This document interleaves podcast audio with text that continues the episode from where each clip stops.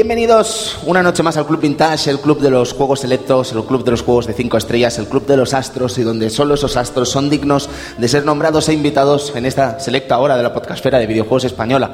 Eh, regresamos con un debate bastante interesante sobre géneros pretéritos que tuviesen una relevancia muy importante y que quizás hoy no han sabido adaptarse o sí a los diferentes elementos, en las diferentes tecnologías que tenemos en la actualidad para disfrutar de los videojuegos en los tiempos que corren.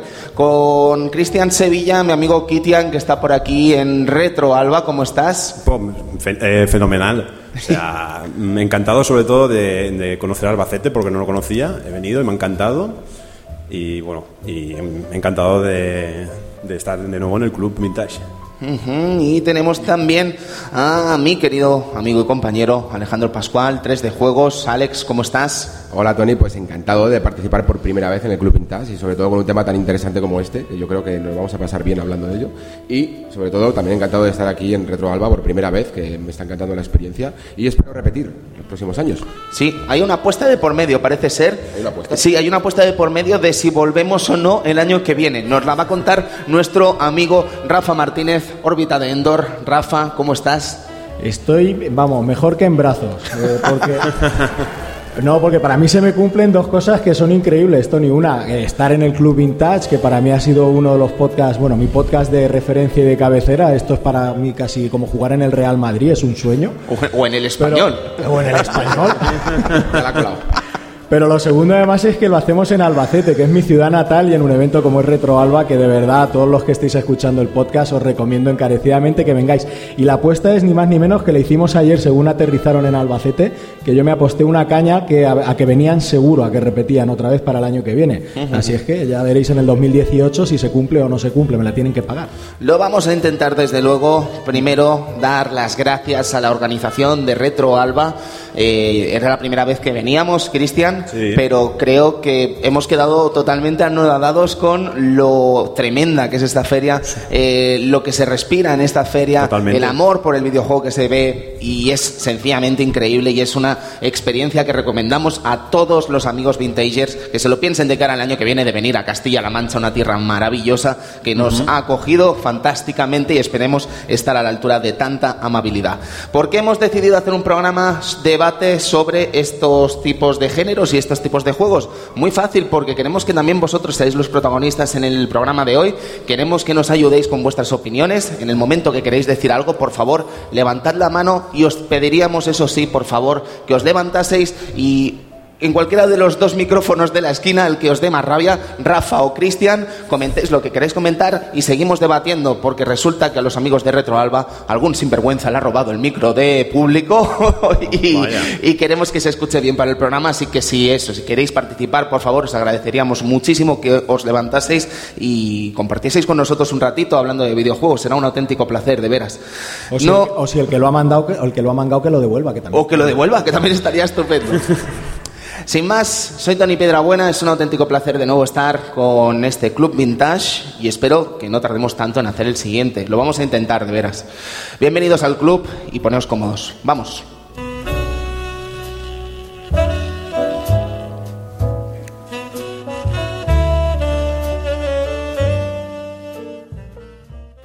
Vamos a comenzar explicando un poco en profundidad lo que pretendemos hacer en el día de hoy. Os comentábamos que el debate, como decíamos, es sobre géneros, géneros cómo se han adaptado a lo largo del tiempo y cómo están actualmente algunos de los géneros más importantes, como decíamos, de 80, 90 y de la pasada década. Eh, ¿Cómo podríamos explicar de una forma gráfica esta, este, este club vintage de hoy? Creo que sería muy fácil. Creo que podríamos plantearnos, imaginar un mundo dentro de 10 años en el que, por ejemplo, no hubiese FPS, no hubiesen juegos eh, de shooter en primera persona, a que parecería algo imposible, a que parecería algo inimaginable dentro de 10 años, teniendo en cuenta que estamos hablando de uno de los géneros más populares de la actualidad, pues eso es algo que sucedió en su día. Es algo que sucedió, por ejemplo, con géneros como, yo qué sé, el beat'em up, eh, ¿quién iba a imaginar en el año 95 con los grandísimos videojuegos mm. Alex, Cristian, Rafa que teníamos de beat'em up, de yo contra Barrio a mediados de los 90? ¿Quién se iba a imaginar que en 2005 no iba a haber Sí, sí, tú le dices a alguien en ese momento que dentro de 15 años no ibas a tener casi beatemaps y probablemente te mirarían de la misma forma que si ahora mismo le dices a alguien que no existirían FPS dentro de 15 años.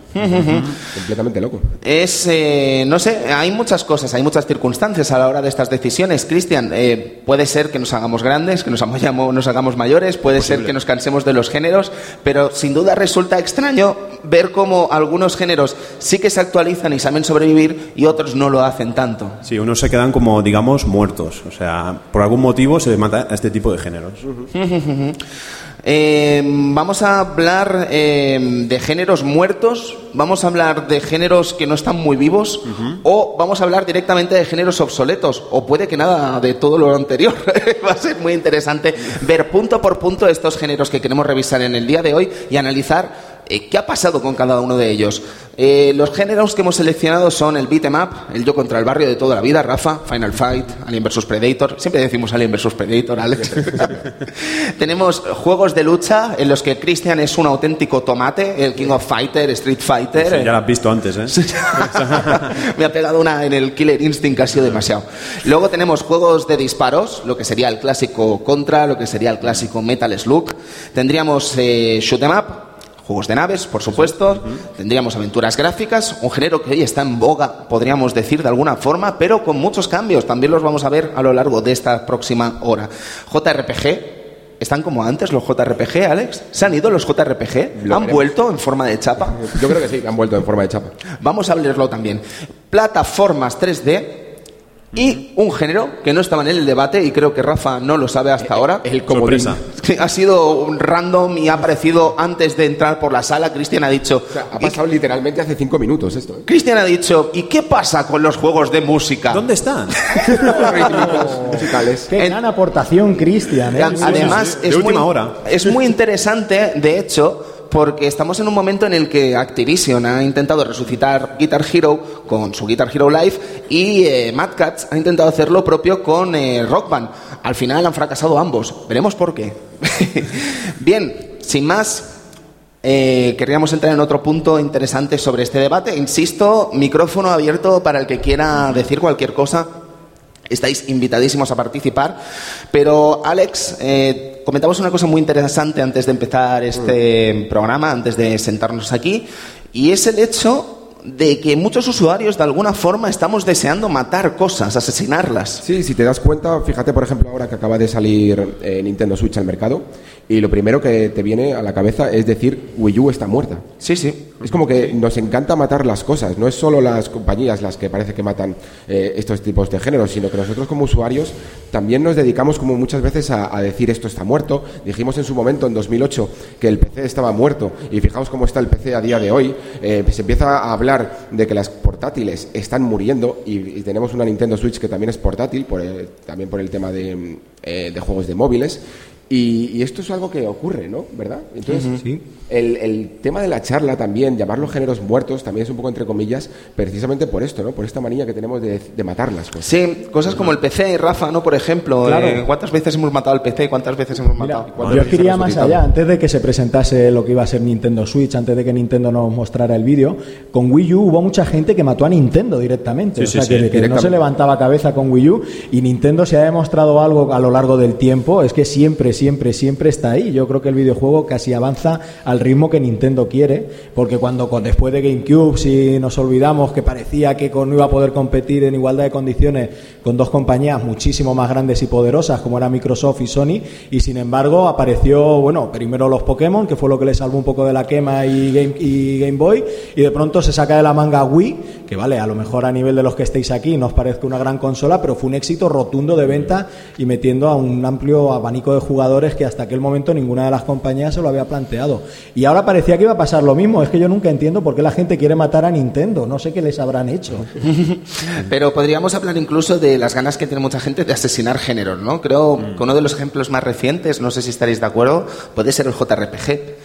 Eh, de hecho, hasta el mismo Hajime Tabata, el director de Final Fantasy XV, ha reconocido en la GTC de San Francisco recientemente que si Final Fantasy XV no hubiese salido adelante, no hubiese logrado los... Eh, Nunca volveríamos a tener un Final Fantasy como... Sí, sí, sí, sí, directamente. Eh, recordamos, Final Fantasy ha logrado vender ya 6 millones de unidades. bueno, en los primeros días logró los 6 millones de unidades y ha dicho que si no hubiesen alcanzado tal cifra en el estreno, probablemente no tendrían una segunda oportunidad, no tendrían una segunda oportunidad de hacer de nuevo un Final Fantasy de esta característica. Hablaremos de Final Fantasy XV porque aunque sea un juego reciente, pero creo que es la clave para entender eh, JRPG actual. ¿eh? En este caso, sí.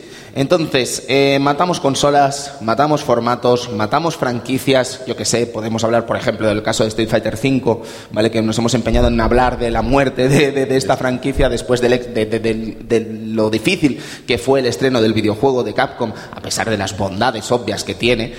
Y creo que en parte esto tiene una relación muy directa con lo que sería el propio debate que tenemos hoy por delante, ¿vale? Y de los diferentes géneros que tenemos hoy por delante. Si os parece bien, vamos a empezar hablando de los beatemaps. Vamos a empezar hablando, Cristian, del género del yo contra el barrio, un género que en los años 80, finales de los 80 sobre todo, y los años 90, fue un género prácticamente, prácticamente de lujo. Sí, sí, fue un género rentable para la mayoría de los arcades porque todo el mundo echaba, todos querían jugar al Final Fight, todos querían jugar al Capitán Comando, todo el mundo quería jugar a juegos de, de Map. Incluso las consolas necesitaban adaptar esos juegos a. O sea, las empresas necesitaban adaptar esos juegos a consola. Sega tuvo que sacar su Street for Rage para tener ese mercado contento también en consola. No sé, era como un género que parecía que iba a vivir para siempre. Sorprendente sin duda el hecho de encontrarnos con que al final no nos topamos con una revolución de este género al llegar a los polígonos. Quiero decir, eh, tenemos el caso de videojuegos como... Dinamite Deca Sí, por ejemplo. Bueno, Dynamite Deca creo que es uno de los buenos ejemplos de juego tridimensional de, contra el barrio. Pero tenemos casos como Fighting Force, por ejemplo. Fighting Force, que además, como bien sabréis, no es leyenda urbana, ni mucho menos, nació siendo un videojuego que iba a ser un Strips of Rage. Al final acabó mutando a otra cosa, eh, con Eidos y compañía, que acabó siendo muy interesante, pero quizá no mm, se acabó de adaptar a lo que podríamos esperar del género. Creo que la pregunta clave con los beat'em es saber ¿Por qué no se han sabido adaptar eh, a día de hoy? ¿Es por culpa de que a lo mejor el usuario ha, cambiado a, otro tipo de gustos? ¿O es porque no se han sabido adaptar a, las, a las 3D? Que las mecánicas no dan como para, no sé. yo, yo ahí creo, Alex, que es por el tema del formato. El beatmap era muy popular por el tema del arcade, eran partidas rápidas. Tú no puedes estar machacando botones durante horas y horas, porque al final te cansas. Y es cierto que el echar la moneda de 5 duros, aguantar eh, lo que pudiera, donde venía a ser el que mejor jugaba, como mucho eran 10 minutos, no sé cuánto se puede tardar en acabar Final Fight, media hora, 35 minutos. Si alguien sacase hoy en día un juego de 35 minutos, lo tenían que crucificar en la, en la puerta del pueblo, vamos. De hecho, eso es un. Sea bueno o malo. Es un síntoma que está ocurriendo ahora que parece que la experiencia de jugar en casa tiene que ser como de muchas horas, ¿no? o sea, ¿qué, pide la gente? Juegos que duren mucho. ¿Cuántas horas dura esto? Tenemos páginas que miden el tiempo que duran los juegos. Entonces, cuando tú compras una experiencia que te va a durar 45 minutos, pero que vas a repetir muchísimo, no son 45 minutos reales, parece como que no puedes pagar más de, ¿cuánto? ¿10 euros por ella? Y yo creo que sí. Y, vamos a ver este patrón repetido en beatemaps y vamos a verlo en shootemaps, cómo estos géneros parece que no se han sabido adaptar precisamente por la duración. Mm. ¿Creéis que de alguna forma entonces el final de los arcades tiene una mm, relación directa con lo que sería con el final del beatemap? Porque hasta cierto punto es verdad que el final del beatemap coincide de alguna forma con el final de la, de la bonanza de los arcades, ¿no? Eh, parece que de alguna forma, como decíamos en el caso de Fighting Force, el beatemap el yo contra el barrio de toda la vida, no ha sabido adaptarse al formato doméstico que impera hoy. ¿Sabes? Quizá por eso, por la duración o por lo más. Más que nada porque el beatmap también lo que hace es que tiene, durante esos 40 minutos, como hemos dicho, es como muy intenso y muy difícil y está pensado para arcades. El arcade no puede durar más de tres cuartos de hora, media hora, porque si no sería, no sería económico. Ahora, como las consolas, pues un juego dura 13 horas, como te pegues de hostias 13 horas seguidas, o sea, te vuelven loco. El caso, caballeros, es que, por supuesto, y aunque parezca imposible, sí que hay juegos actuales de beat'em up, ¿vale? Yo creo que uno de los que más han triunfado en los últimos tiempos ha sido, por ejemplo, Castle Crashers, un juego desarrollado por gente... Abrimos el primer melón. Abrimos un melón, ¿vale? vamos. Reconozco que soy un... soy bastante detractor del formato de Castle Crashers. Reconozco, no obstante, también que soy un tío raro, ¿vale? Con este tema, que puede ser que sea un tío raro. Rafa, ¿tú qué crees de Castle Crashers? A mí me parece que es el, mejor exponente que tenemos ahora mismo, en mi opinión, ¿no? De beat'em up. A mí sí me parece que es un buen juego y sí que también es verdad que incluye mecánicas un poquito más modernas, como es el hecho de ir mejorando al personaje poco a poco, ir metiéndole nuevos combos. Eh, pero es que eh, haciendo la lista de los juegos cuando estábamos preparando el programa, realmente se nos ocurrió, no se nos ocurrían muchos más, ¿no?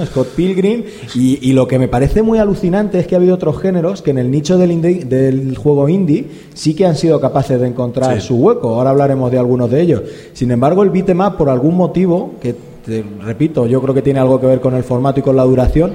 No hay ni siquiera estudios independientes que quieran apostar por esta fórmula y, los que lo apuestan no terminan de hacerlo bien, que ese es el otro problema. Y aunque tampoco terminen de hacerlo bien o no, lo que presentan, por ejemplo, ahora han presentado el Double Dragon 4 pues ya la estética ya da, a de ver que, es un juego que no va a tener el presupuesto que la gente pensaba que iba a tener o, no es como tendría que volver el Double Dragon 4. Y luego también está ojito con Doble Dragon 4, eh, la que se ha formado, tío. Qué decepcionante. O los si realmente están rescatando el espíritu, porque aquí abrimos otro melón si quieres con Mother Russia Blitz. Sí que, si tú lo ves puedes decir, vale, parece un beat'em clásico, pero yo creo que no lo es. Yo creo que no tiene exacta la esencia del beat'em eh, clásico. Creo que el personaje se mueve, por ejemplo, muy rápido, que no tiene como el ritmo. Eh, y, sin embargo, mucha gente lo esperaba. Era como en plan, ah, el retorno del beat'em no sé qué. Y es como en plan, aquí eh, lo que quiero decir sobre todo es que hay mucha esperanza de que, regrese y sin embargo creo que hay mucho, mucho juego desconocido del pasado que a día de hoy no hace falta esperar a que salga más de Rusia Blitz para jugar a un beat'em up, que tienes un montón de juegos en el pasado que lo superan pero, con creces y que probablemente no hayas jugado. Sí, sí, sí, sí. O por ejemplo hay juegos como ahora la empresa Arc Systems está sacando los eh, Kunio Kun, los River City Ramson, que es la misma saga pero la han querido diferenciar y están llegando a Steam nuevos, pero la gente los, los desconoce totalmente o lo lleva como novedad y no sabe lo que es. La sensación que me da, hablando de Modern Russia Bleed, por ejemplo, y viendo las críticas y leyendo varios análisis de este juego, es que la nostalgia nos hace, de alguna forma, ser menos exigentes. ¿Vale? Creo que juegos como Modern Russia Bleed, las ganas que tenemos de acceder a un videojuego mm, nostálgico o un género nostálgico como el beat'em up, nos alegra tanto que nos hace obviar quizás sus defectos, ¿vale? Yo he llegado a escuchar, por ejemplo, a buenos amigos comentando, eh, es como volver a los salones recreativos. Y dices, hostia, pues yo espero que si volviese a los salones recreativos no fuese para jugar a Modern Russia Bleed, ¿sabes? Sea para jugar, yo que sé, Alien vs Predator, ¿sabes? O algunos otros títulos impresionantes de Capcom o Konami de la época, ¿sabes? Por centrarnos en las dos empresas más míticas. Pero luego abrimos el melón de los melones del beat'em up. Hack and Slash. Hack and Slash es una continuación, es un hijo bastardo del beat'em up en una noche loca con la acción. Para mí sí lo es. Para mí sí lo es. Yo creo que es, al final si analizamos, es un, los beatmap era, eso, como su nombre indicaba, un yo contra el barrio. Eres un solo personaje al que vas a matar a cientos de enemigos, a miles. Además con tus puños, con armas no utilizar, no se suelen utilizar. Comiendo pollos sucios ahí. Exactamente, cogiendo hamburguesas del suelo y te las comes. Sí, y, y el chicle, el chicle del Final Fight. lo escupo y me lo como. Ah. para mí, para mí no lo es. Eh, y, y haría una analogía con, con el multijugador ¿no? local. Tú te imaginas perfectísimamente un yo contra el barrio eh, a, dos, a dos jugadores o a, o a más, ¿no? Eh, sin embargo, ¿a que no te imaginas un hack and slash con dos jugadores. Si se puede hacer daño el uno al otro, como en los beatemaps buenos, entonces sí me lo imagino, ¿eh? No, esos chistes. Porque era lo mejor de los beatemaps, si os acordáis, que era cuando te pegaba un puñetazo tu compañero y tú decías, ah, ah, te tengo yo que dar ahora a otro, ¿eh? Porque tenemos que quedar en paz. Claro, claro, claro, claro. O en el doble dragón, que te partías la cara por la parienta, ¿sabes? Y, quién no ha terminado ¿Te imaginas eso ahora? ¿Os imagináis la que se liaría ahora con el final del doble dragón? ¿Te imaginas? Menudo melón. Eso sí que es un melón.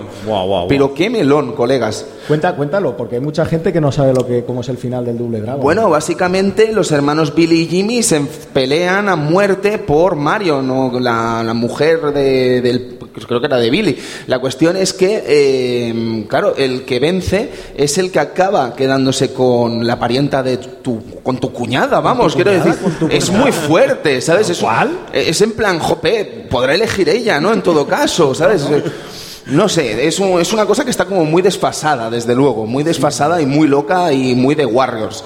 Bien, eh, creo que podemos llegar a un punto intermedio, Alex, Rafa y Cristian, no sé si estaréis de acuerdo, se me acaba de ocurrir ahora mismo. ¿Podríamos decir que de alguna forma el hack and slash es la evolución del beat'em up de cara al mercado doméstico? Quizá, yo creo que Sin ser beat'em up, porque yo de verdad creo que no es beat'em up. Yo, a ver, yo creo que sí, pero mira, por ejemplo, yo recuerdo Dragon's Crown, es un juego que salió para PlayStation Vita. Mucha gente lo vendió como era un beat'em up. No creo que fuera un beat'em up, ¿vale? En mi opinión. Eh, y sin embargo, eh, yo le veo más parecido a un, fijaros lo que voy a decir, a un God of War o a un eh, Bayonetta. yo le veo mucho más parecido con Final Fight del que le podamos ver a un Dragon's Crown, ¿no?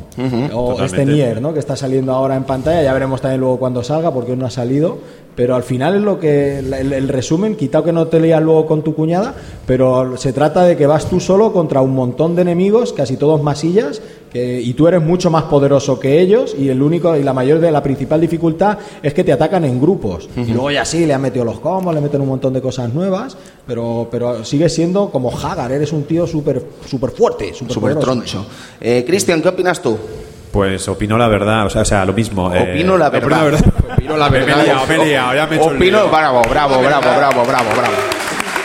Me he liado. Opino lo mismo, opino lo mismo. Opino la verdad. Opino la verdad. Opino la verdad. ahí, me, ahí me he cubierto de gloria. ¿Cómo te echamos de menos, Kit? no, eso, disculpa. ¿Qué, opinas? Opino lo mismo, o sea, eh, vale que ahora los brawlers, como antes, no se podían hacer, pero sí que en Bayonetta, por ejemplo, ves ese tú contra el barrio, que vale, que tienes pistolas, que tienes más ítems, que puedes hacer más cosas, magias pero sí que tiene esa gracia de, que es lo mismo, o más o menos es una adaptación, no sé, da, impresión. ¿Tú no estás de acuerdo? No, porque yo cuando... tienes una cara de no estar de acuerdo. de acuerdo. pero porque cuando pienso en un hacker slash pienso en hacer combos y en esquivar en el momento preciso, pero cuando pienso en un beatmap pienso en cómo posicionarme bien, cómo eh, distanciarme de ciertos enemigos que son en este momento peligrosos, es como un poco más incluso estratégico. Sí, estoy de acuerdo. Es que al final tampoco es que diga que esto es así. Estoy intentando buscar un punto en el que converjamos todos. Es un poco como Podemos ahora mismo. ¿no? Quiero decir, no, no estoy criticando a Podemos. Es una situación que se está dando en Podemos, ¿sabes? No, no, no, no, no soy sospechoso de. La cuestión, compañeros, creo que podemos pasar al siguiente género después de esta meada fuera de contexto. podemos hablar entre que Cristian opina la verde y tú apoyas a Podemos, está quedando un programa guapísimo. Nos echabais de menos, ¿eh? Bien, eh, podemos hablar de juegos de lucha si os parece bien. Creo que es un género, además, que precisamente hablábamos de los beat'em up como un género que a lo mejor. Bueno, esto es otro melón. ¿Los juegos de lucha son beat'em up? Yo estoy totalmente en contra. Yo ya, por eso siempre los separo como fighting games. juegos de lucha. Los juegos de lucha, ya, pero hay gente que los llama beat'em ups. A los juegos de lucha. Pues, porque claro, al final tienes que vencerlos a todos, ¿no? Cristian, opina la verdad. Opino la verdad, que no. no, pero es una A mí me gusta separarlos entre fighting games y... Pero es que beat'em up en un juego de lucha era una etiqueta obsoleta, antigua. Ahora no, ahora es fighting game. Claro. Es que vaya debates. El otro día el Alfon, por ejemplo, vamos a hacer un pequeño asterisco, ¿vale? El Alfon decía, ¿Por qué los juegos de puzzle se llaman juegos de puzzle? Si no hay ni una pieza de puzzle. claro, tiene razón, ¿sabes? Es verdad. Dice, al final, ¿por qué no los llamamos juegos de colores? Y yo creo que Alfon se merece un aplauso también por esto. Gracias, Alfon. Juegos de colores.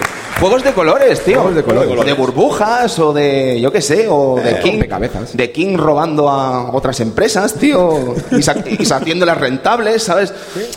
Es así, ¿sabes? sí, no. sí, Tony, yo no Sí, voy-. Juegos de lucha, Tony. Juegos de lucha, compañeros. Vamos a hablar de juegos de lucha antes de que venga King y nos la líe. O Activision. Total.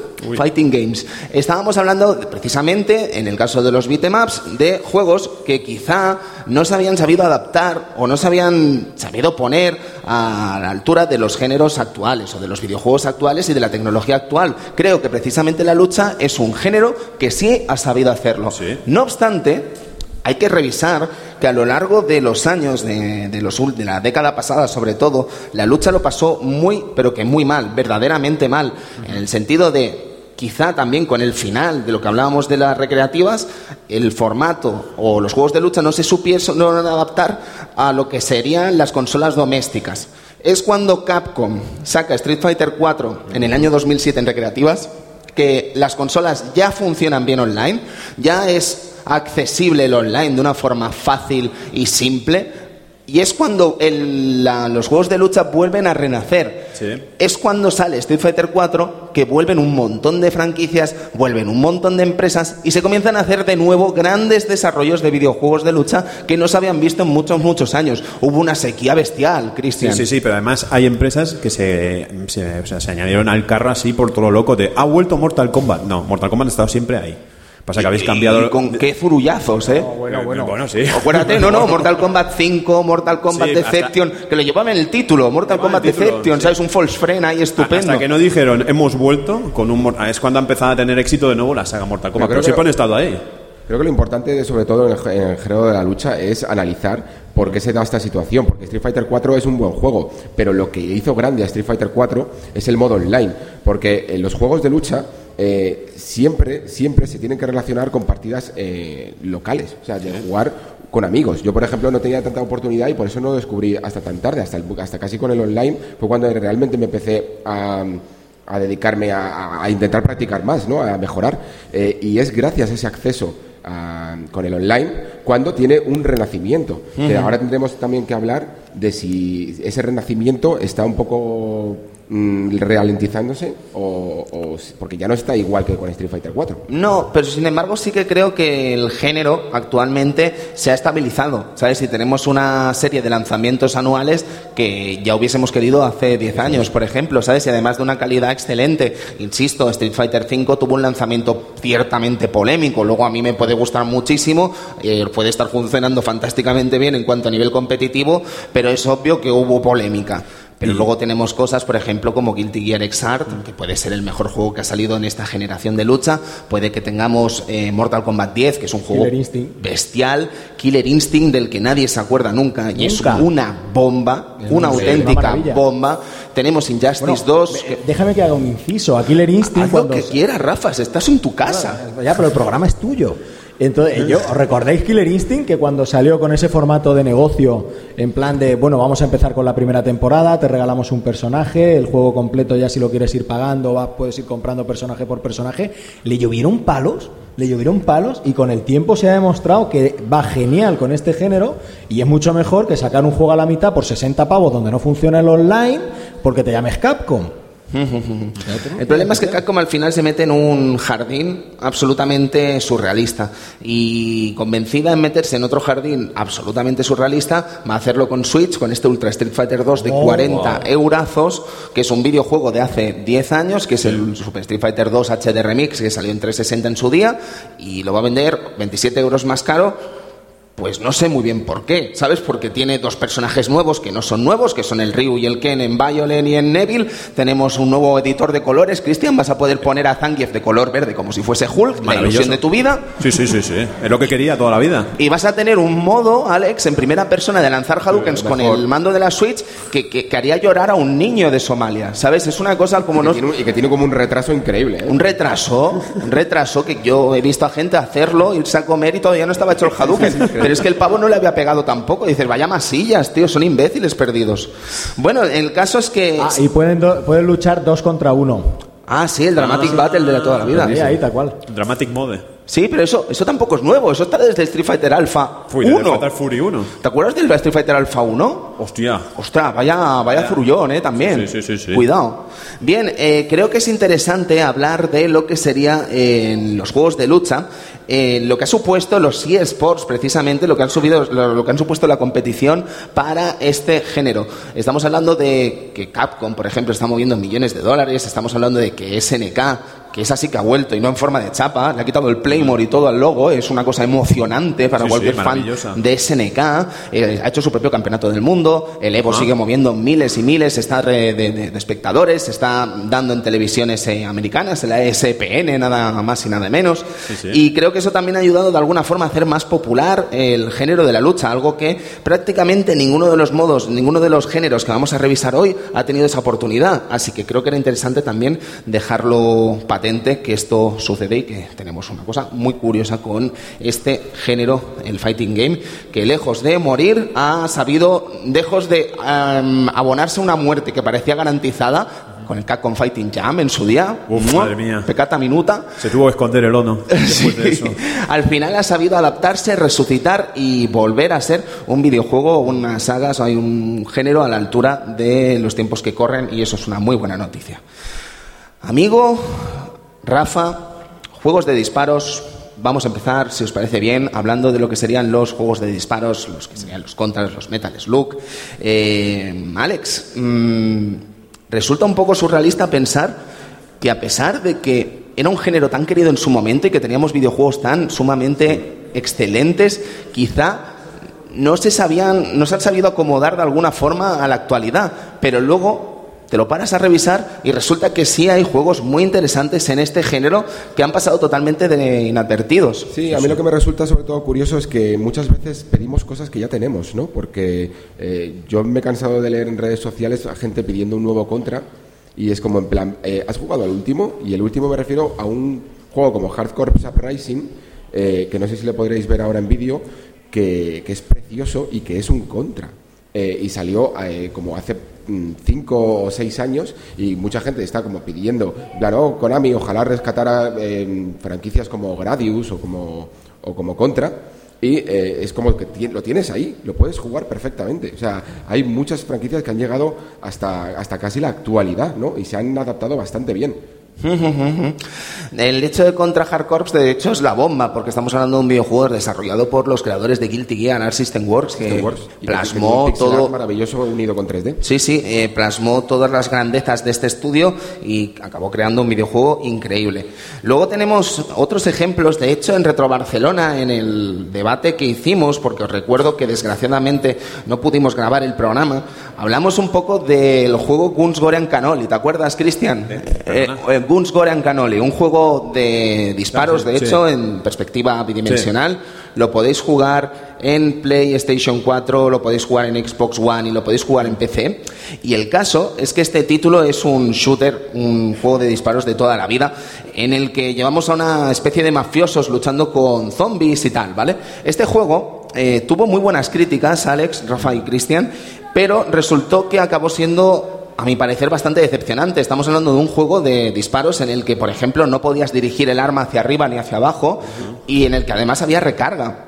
Quiero decir, yo no soy desarrollador de videojuegos, yo al final soy periodista. no, no, no, no puedo ponerme al nivel del desarrollador, ¿sabes? Creo que tampoco sería justo. Pero lo que no puedo llegar a comprender es qué aporta a un videojuego de disparos de este tipo de género el tener recarga. Es que no tiene sentido. Claro. No tiene ningún tipo de sentido, no tiene ningún tipo de, de bonificación interesante ¿no? dentro del propio videojuego. Es que lo haces idea. más realista. Pero es que no tiene sentido, Rafa, ¿sabes? Es que no, no- te lo pares a pensar, no tiene ni pie ni cabeza. Dice, ¿por qué no puedo disparar hacia arriba? Dice, a lo mejor no es realista, pero ¿y qué más me da? ¿Sabes? Pero en las guerras no va un tío corriendo con una pistola en cada brazo disparándole a todo lo que se mueve. Parece ser un que no. del cielo. Parece ser que no, parece ser que no. Pero, El- Aquí por ejemplo, por otro lado, tienes el caso del Broforce. Es un juego que te permite destrozar el escenario a base de tiros y lo rompes todo. Y todo lo que hay en el escenario, todas las plataformas, las destrozas. Y hay veces que te pasas tanto que no puedes mm, seguir porque lo has roto todo. Eso también es un buen ejemplo, es una buena idea adaptada de lo que es un, un run and gun. Aquí además yo creo que ya podemos meter dentro de, de este género eh, la variable de la dificultad, ¿no? Porque estos juegos eran realmente difíciles Sí. y yo creo que una de las razones por las que a lo mejor más que no ha sabido adaptado, es que la gente no ha aceptado, eh, la mayoría de jugadores, cuando el mercado ha ido creciendo, que estos juegos tienen que ser difíciles. Y es como que se han ido abandonando porque eran como demasiado difíciles. ¿Te ¿Os acordáis de los contras de PlayStation 2 en su día? Es que eran letales. letales, letales. La gran Konami de PlayStation 2, ¿eh? O sea, que todavía se atrevía con estos géneros suyos, estas franquicias tan suyas, y incluso fallando, ¿no? Con el caso de Castlevania, por ejemplo, Castlevania Lament of Innocence, eh, me viene a la cabeza. Eh, pero en el caso de Contra dieron... Dieron en el clavo, pero te quiero decir que Soldier y el Neo Contra son incluso fallando eran valientes. ¿Sabes? Konami era valiente en su día y eso nunca se lo podrás echar en cara. Nunca. Y es una pena. Puede ser también que es una cosa que, quizá todos estos géneros está claro que cuando tú puedas sacar un Contra no vayas a vender 5 eh, millones de copias. Es imposible y más sobre todo si le metes una dificultad elevada.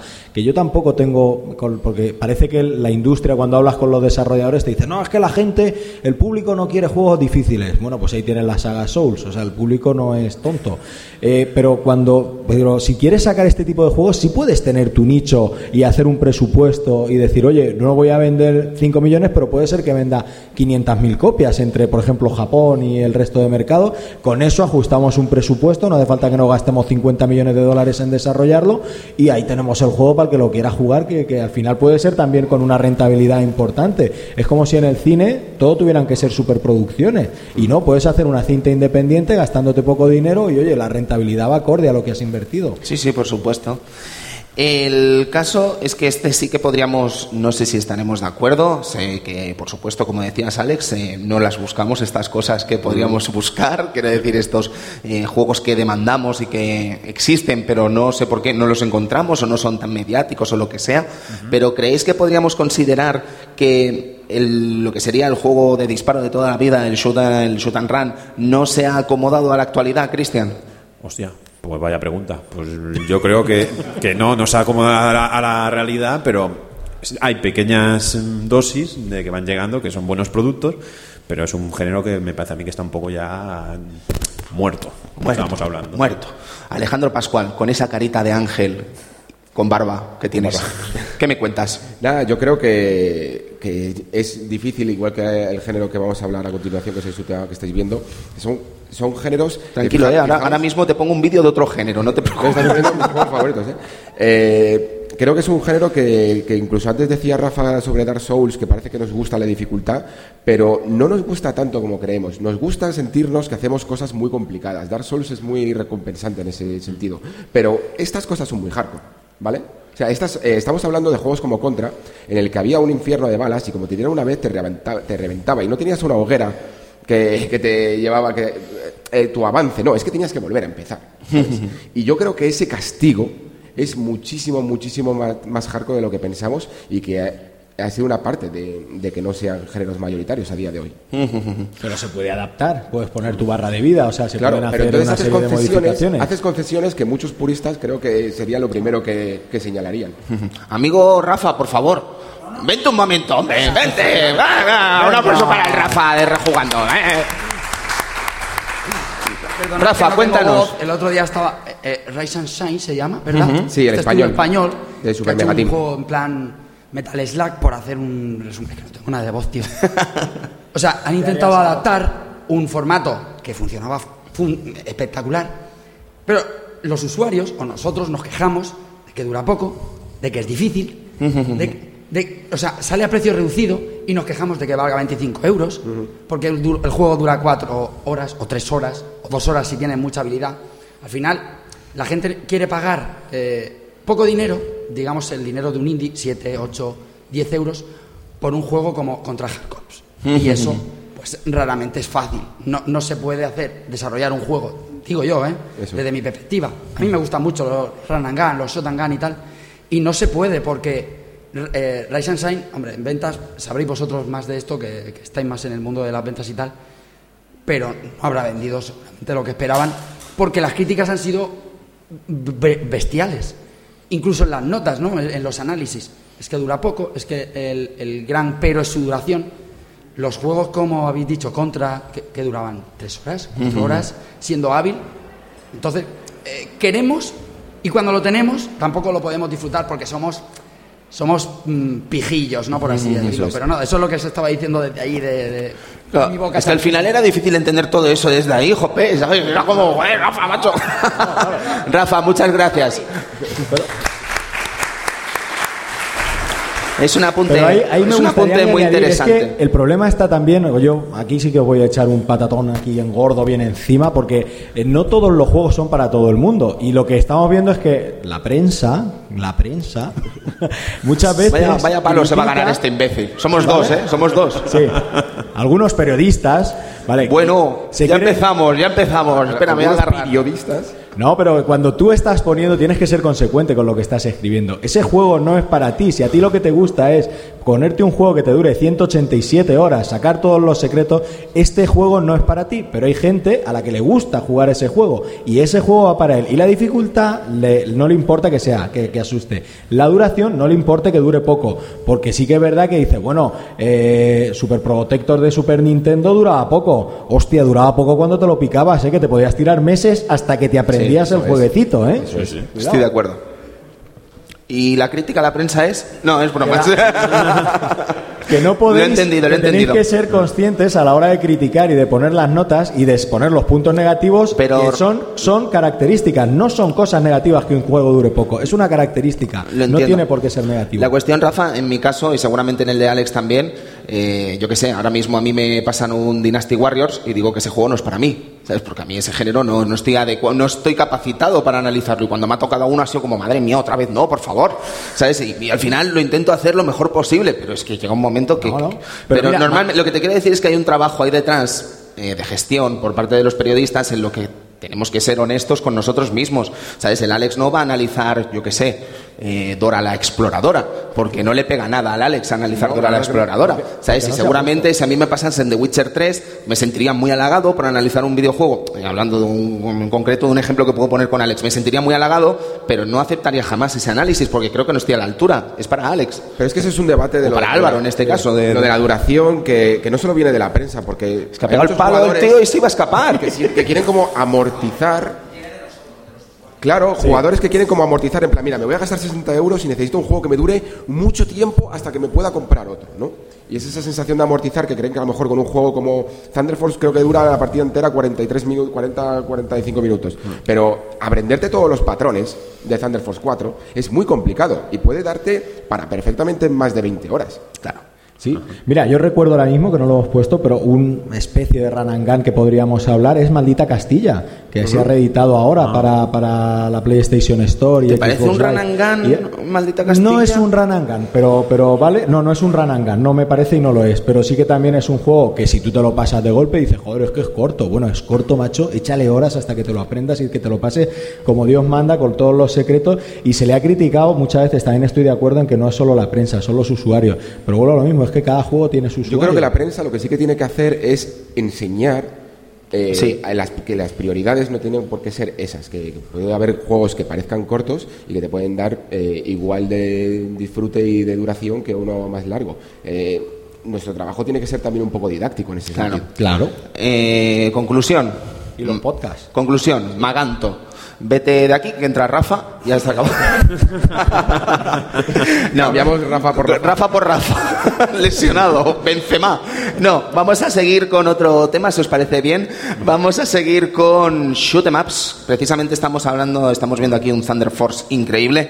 Eh, y creo que es un género bastante curioso, Alex, si nos paramos a entender lo que está pasando en los tiempos actuales con este género. Es que eh, Up yo creo que recoge todos los problemas que hemos nombrado hasta ahora, eh, duración, juegos como muy difíciles, que, que al final hacen que mucha gente le eche como para atrás. O sea, lo que ven aquí los, infi- los infiernos de balas, esto no es un bullet hell, por ejemplo, pero son juegos que me echan muchísimo para atrás entrar. Pero una vez que entras, creo que es cuando realmente te, eh, te cautivan. ¿Qué está ocurriendo con el up? Además, una cosa muy curiosa que es un género de nicho que digamos, digamos que puede estar entre comillas muerto y que se está rescatando mucho en una plataforma que nunca, casi nunca ha tenido exponentes de shoot'em ups, que es el PC.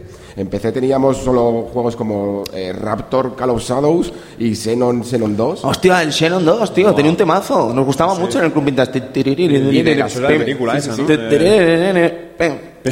De todas las sagas clásicas como Gradius, eh, como Thunder Force que hemos visto antes, como R-Type, realmente la única que sobrevive es la que estáis viendo ahora mismo, que es este Darius Burst Chronicle Saviors, eh, que está ahora mismo para está para PlayStation 4, Vita y PC, me parece. Sí, sí, sí. Con sí, unas versiones además que adaptan el arcade perfectísimamente. Si tienes un monitor eh, ultra panorámico, tienes posibilidad de poner varios monitores, eso se ve increíble. ¿Lo has llegado a ver, Alex, en este Sí, sí, modo de y juego? Es impresionante, es Era una pregunta retórica, sabía que sí, pero creo No, no, es increíble, es como se, se debe jugar.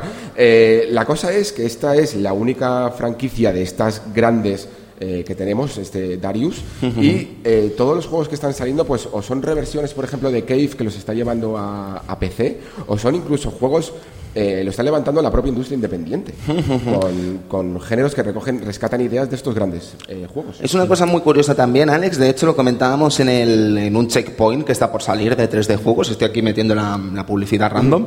Eh, es curiosa la situación que está viviendo, por ejemplo, Xbox One en la actualidad, hablando de juegos de actualidad.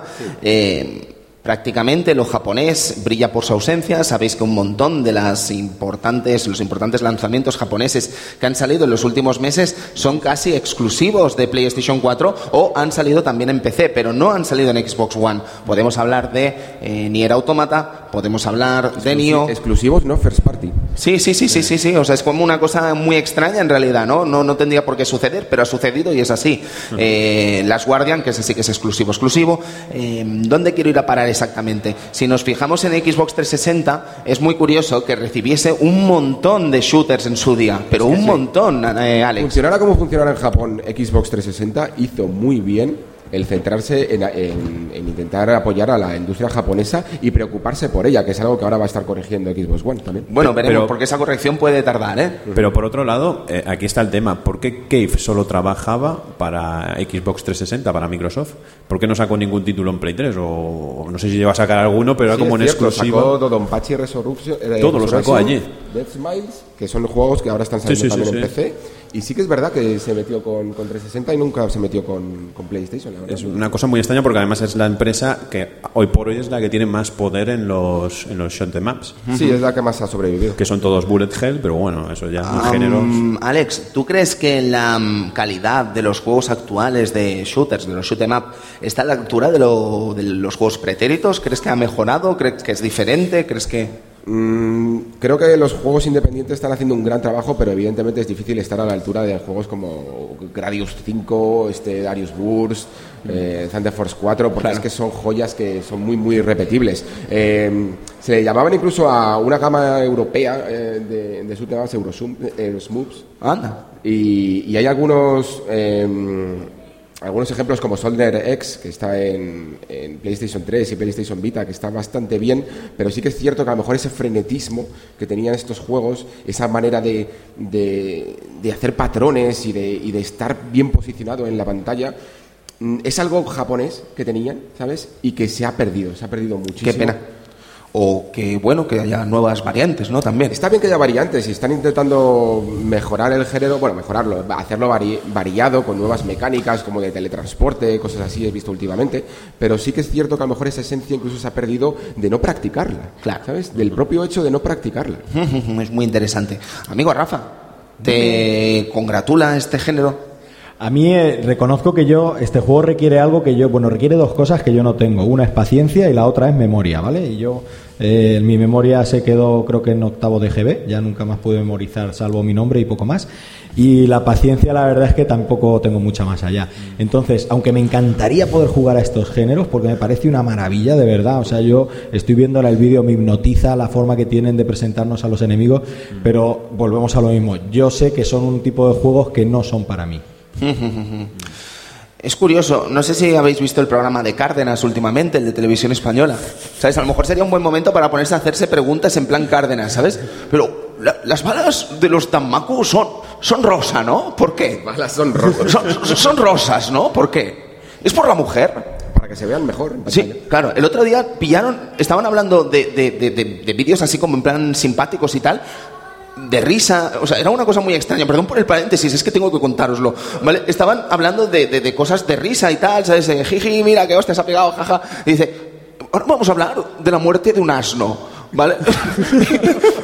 Y era una especie de un pobre burrito, ¿vale? Que estaba en el suelo, que estaba falleciendo, y el resto de burritos pues se acercaban en plan llorando y tal, y dices, no entiendo el guionista de esto. Estaba riéndome hace 30 segundos, tío. Esto no me hace ninguna... Es que a ellos tampoco les hacía gracia, claro, pero era como...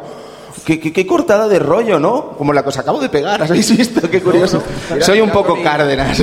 Mira, Tony, qué joya la que estamos poniendo, este Gradius 5 hecho por Tresor.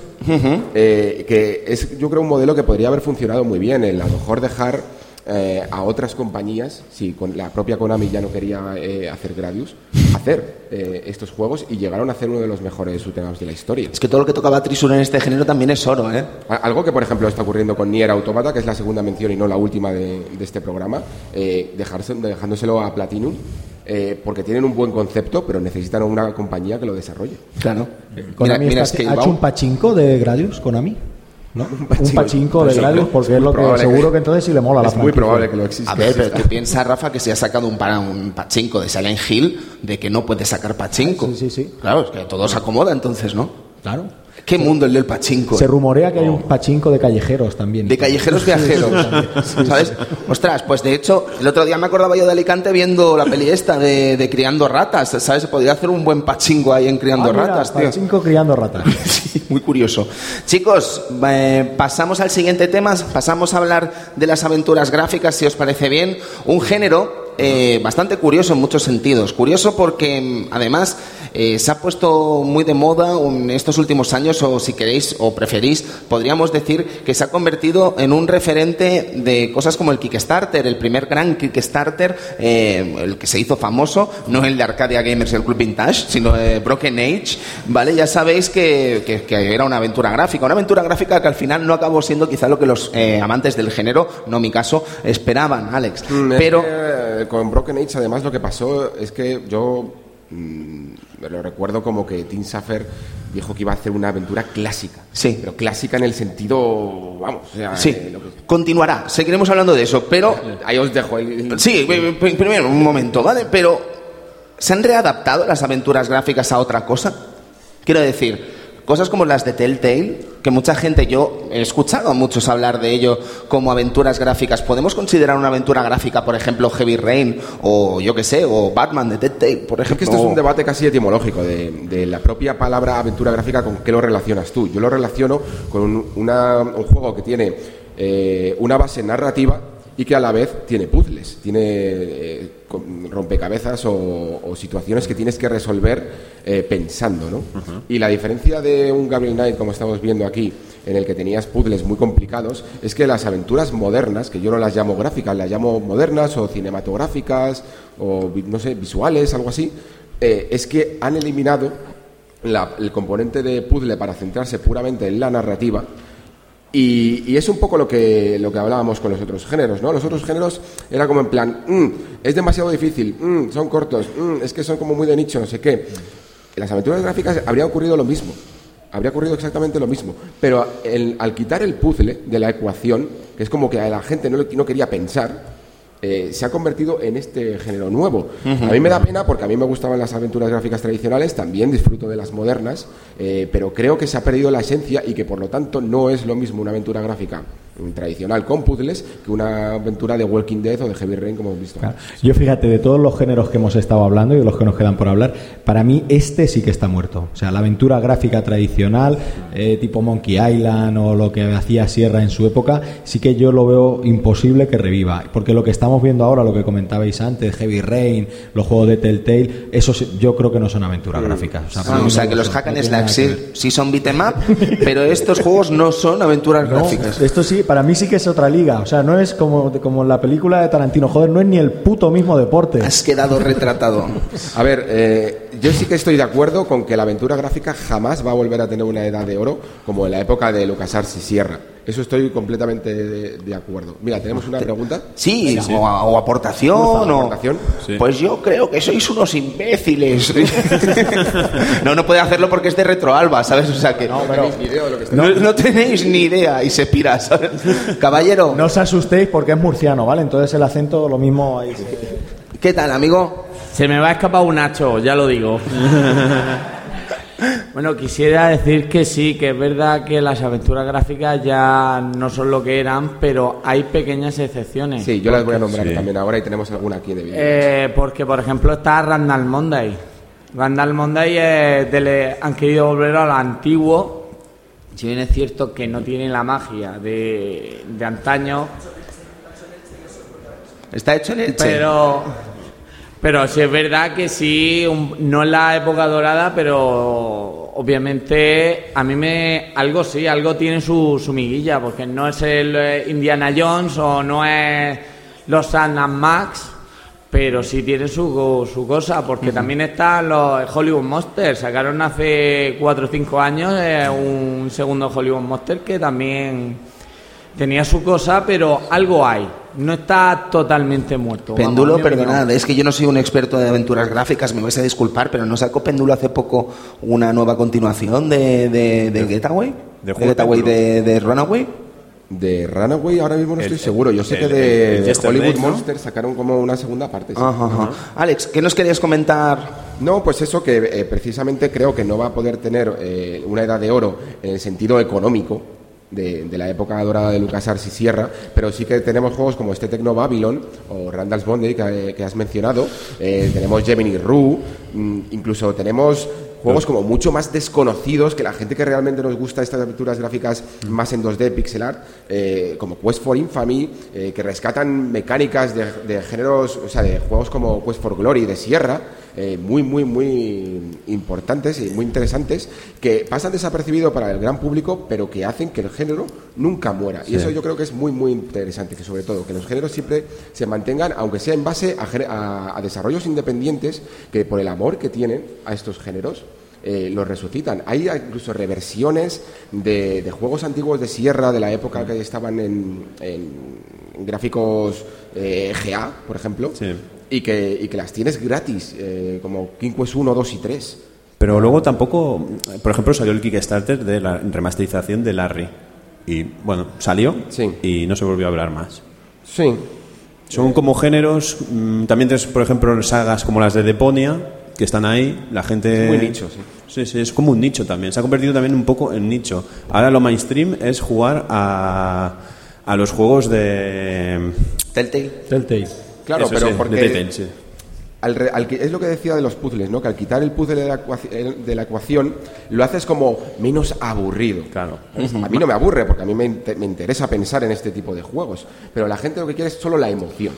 y más que pasen cosas y que simplemente elijas el diálogo para que varíe un poco la narrativa. Y más accesibles, al final lo que yo creo es que se hace más accesible. Fíjate que yo hay una cosa que me sorprende, porque si hay una plataforma pensada prácticamente para las aventuras gráficas son las tablets. Sí. ¿vale? Ujú. Que, eh, Se han lo que adaptado antes muchas. se utilizaba y dices, eh, bueno, es que en una tablet el point and click famoso es que es, vamos, funcionaría perfecto, pero sin embargo, no eh, y sin embargo no, no estamos viendo las que, que estén triunfando, lo que hablamos de la manera clásica. Eh, pero yo, por ejemplo, lo siento, Tony, tengo que volver a decirlo, pero a mí sí que los juegos de Telltale es que no me parecen aventuras Ah, gráficas. no, no, si yo era por burchar, Rafa, quiero decir, no... Era por pintarme la cara. Sí, sí, sí, verdad. sí, era por Pero- pintarte la cara, no nada más. Caballero, ¿alguna cosita más? Después de las palabras de Paz, de Rafa. Pues y- sí, eh, estoy totalmente de acuerdo de que se está perdiendo un poco lo que es la aventura gráfica. No totalmente, pero yo creo que se está perdiendo porque a la gente no le gusta pensar. A Pues la- eso es. No le gusta calentarse el tarro. No les gusta quedarse bloqueados y no poder avanzar. Y entonces, pues yo creo que es ir para atrás, porque precisamente un juego que te hacía pensar, yo creo que, que era productivo, porque te hacía, mm, fomentaba la inteligencia. Yo Claro, creo que sí. era bueno para la Y inteligencia. con ello se ha perdido esa sensación de recompensa cuando, cuando resuelves el puzzle, cuando dices, ah, con esto se hace. Qué bonito. Sí, sí, yo me acuerdo de pensar mucho cuando te- tuve que utilizar el mono para sacar en la cascada para, para girar la rueda. O que dije, el, en la Monkey puta. Island 2, estás El hablando. Monkey Island 2. Madre mía, que además eso era un puzzle que usaba eh, el lenguaje inglés porque llave Ah. inglesa es Monkey Wrench y que nosotros no teníamos, yo era pequeño, no tenía ni idea de por qué había que usar un mono. Pues mira, no había Sí, caído nunca, no había te, caído te nunca. convalidaban hasta segundo de derecho si te pasabas el Monkey Island. Es que estáis hablando de que te hacía más inteligente. Bueno, yo creo que era un género y tampoco el, el hecho de, de- de jugarlo. Yo he sido siempre malísimo a las aventuras gráficas. A lo mejor estoy, estoy defendiendo mi estupidez. Pero que el, simple hecho de no, no creo que sea un género que ni que sea para gente más inteligente, ni que mucho menos sea, te haga más listo el, pasar una aventura gráfica. Hombre, mm, no es que te haga exactamente más inteligente, yo creo, pero yo creo que fomentaba lo que es la agilidad mental, es lo que yo me he referido. Agilidad mental. Puede ser, pues así, así de imbécil he salido. Caballero, muchas gracias. Y muchas gracias por el trabajo desde la organización de Retro Alba, que está siendo increíble. Gracias. Alex, eh, me gustaría, bueno, y Rafa y Cristian, en cosas como lo que estamos viendo ahora, este The Day of the Tentacle HD, eh, este remaster, eh, creo que son muy positivas, ¿no? Al final, para lo que sería el género.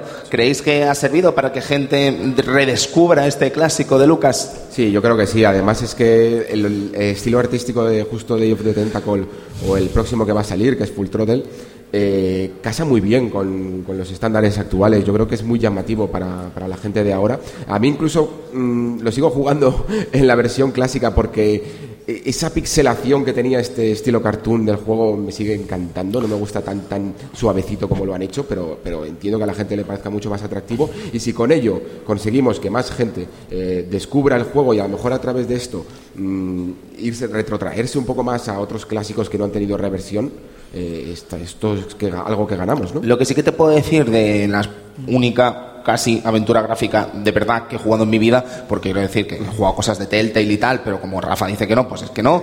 Eh, el Monkey Island de móviles, eh, yo prefería jugarlo en el clásico, y no porque yo conociese el clásico, es que los dibujos de la versión nueva de Monkey Island son muy feos.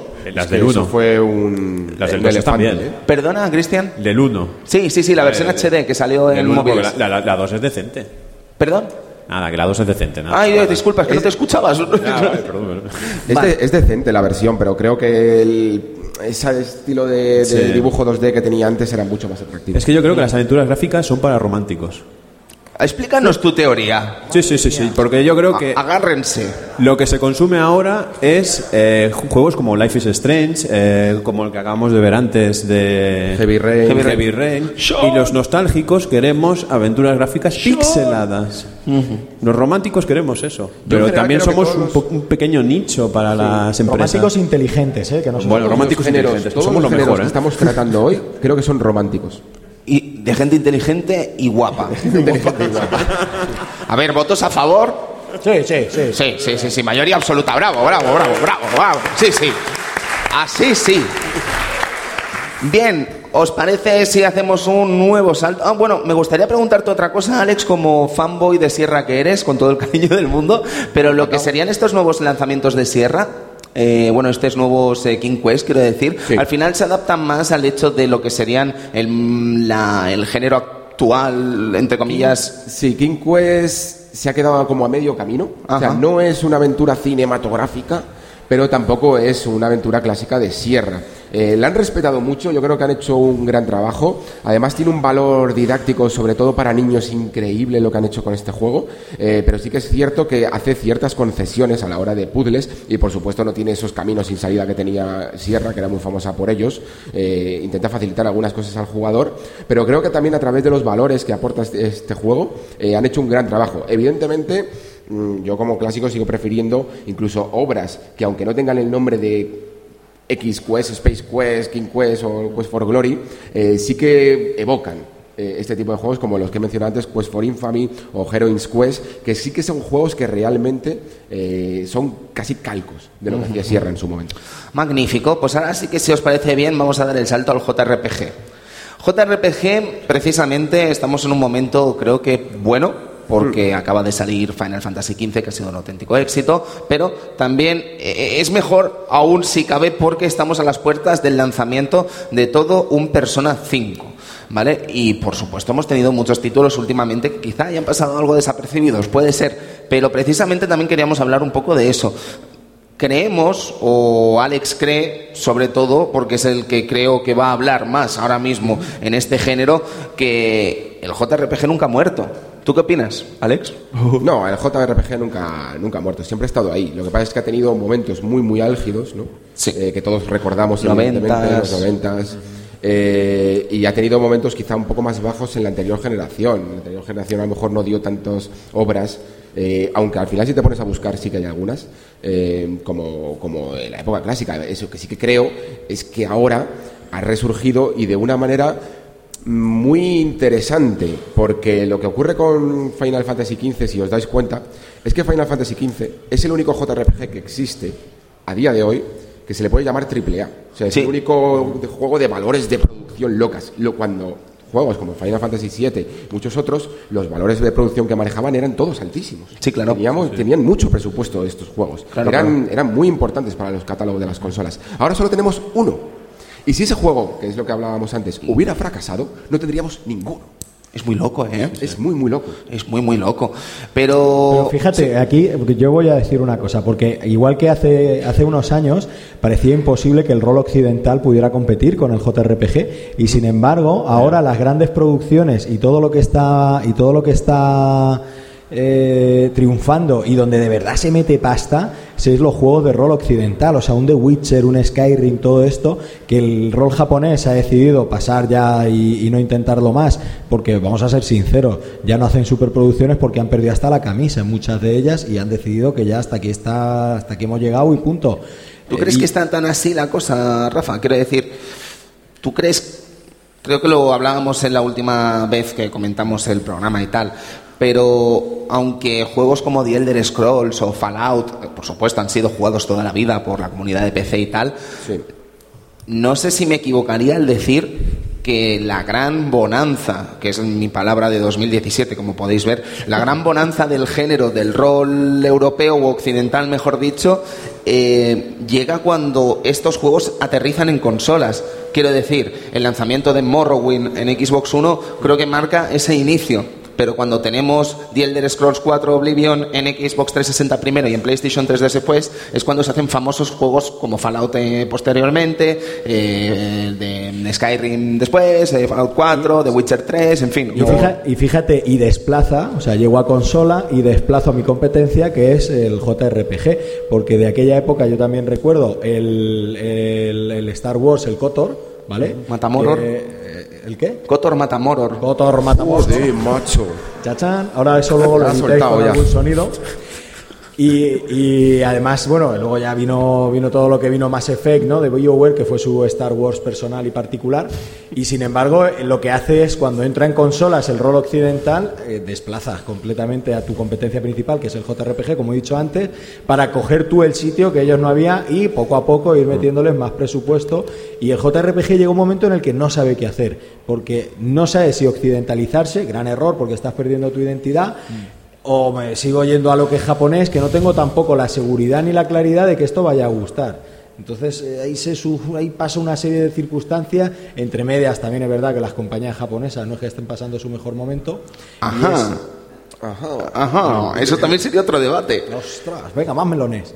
Pero bueno, que lo que quiero decir es que el, hueco que tenían los JRPG lo ha cogido el rol occidental. Y ya no lo suelta. ¿Tú estás de acuerdo, Pas? A ver, sí que es cierto lo que decías de, que las consolas eh, han podido ayudar al, RPG occidental, pero creo que también eh, fue una tendencia que fue cambiando de la propia narrativa japonesa y la estética japonesa que a mucha gente es así, es que no le entra. O sea, no le gusta la estética eh, anime, no le gustan las historias japonesas y a lo mejor prefieren algo un poco más, entre comillas, eh, maduro de, juegos como The Witcher, por ejemplo, o Dragon Age en, ejemplos actuales, ¿no?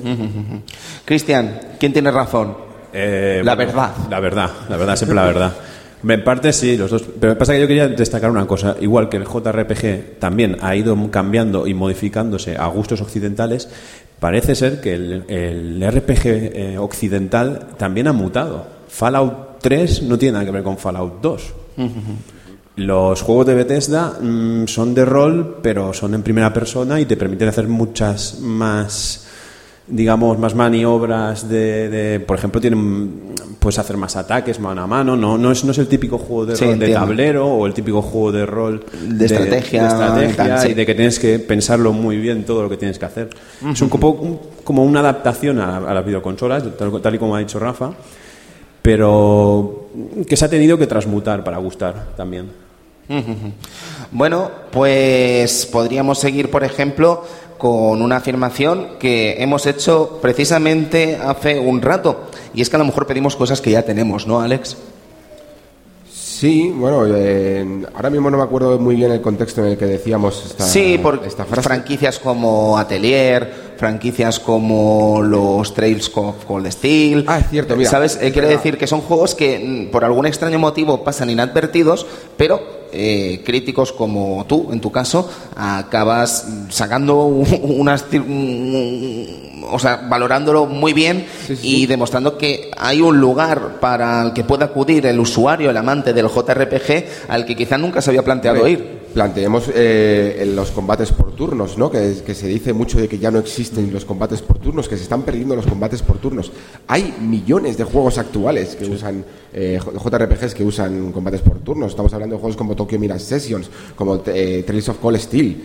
Eh, hay un montón de, de, franquicias que no tiene por qué ser Final Fantasy y que tienen combates por turnos. Creo además que antes hablábamos un poco de que Final Fantasy XV es como el único JRPG que ha sobrevivido de gran presupuesto, pero creo que esto en el fondo también es algo bueno, porque aunque tengamos juegos como Persona 4, que ha supuesto una revolución dentro del mundo del JRPG, eh, la saga Persona en general, eh, tú la ves y el estilo visual no es muy no demanda mucho para la consola que lo mueve, ¿no? O sea, son, monigotes muy pequeños, pero eso ayuda a que al bajar los presupuestos de estos juegos podamos tenerlos, podamos ser puedan ser más originales incluso más valientes, ¿no? Y creo que eso es lo que ha salvado el JRPG en la actualidad, eh, que son desarrollos como son un poco más baratos, más valientes, les cuesta menos eh, recuperar la inversión y poder hacer mm, atreverse más en, sus conceptos que, proponen, ¿no?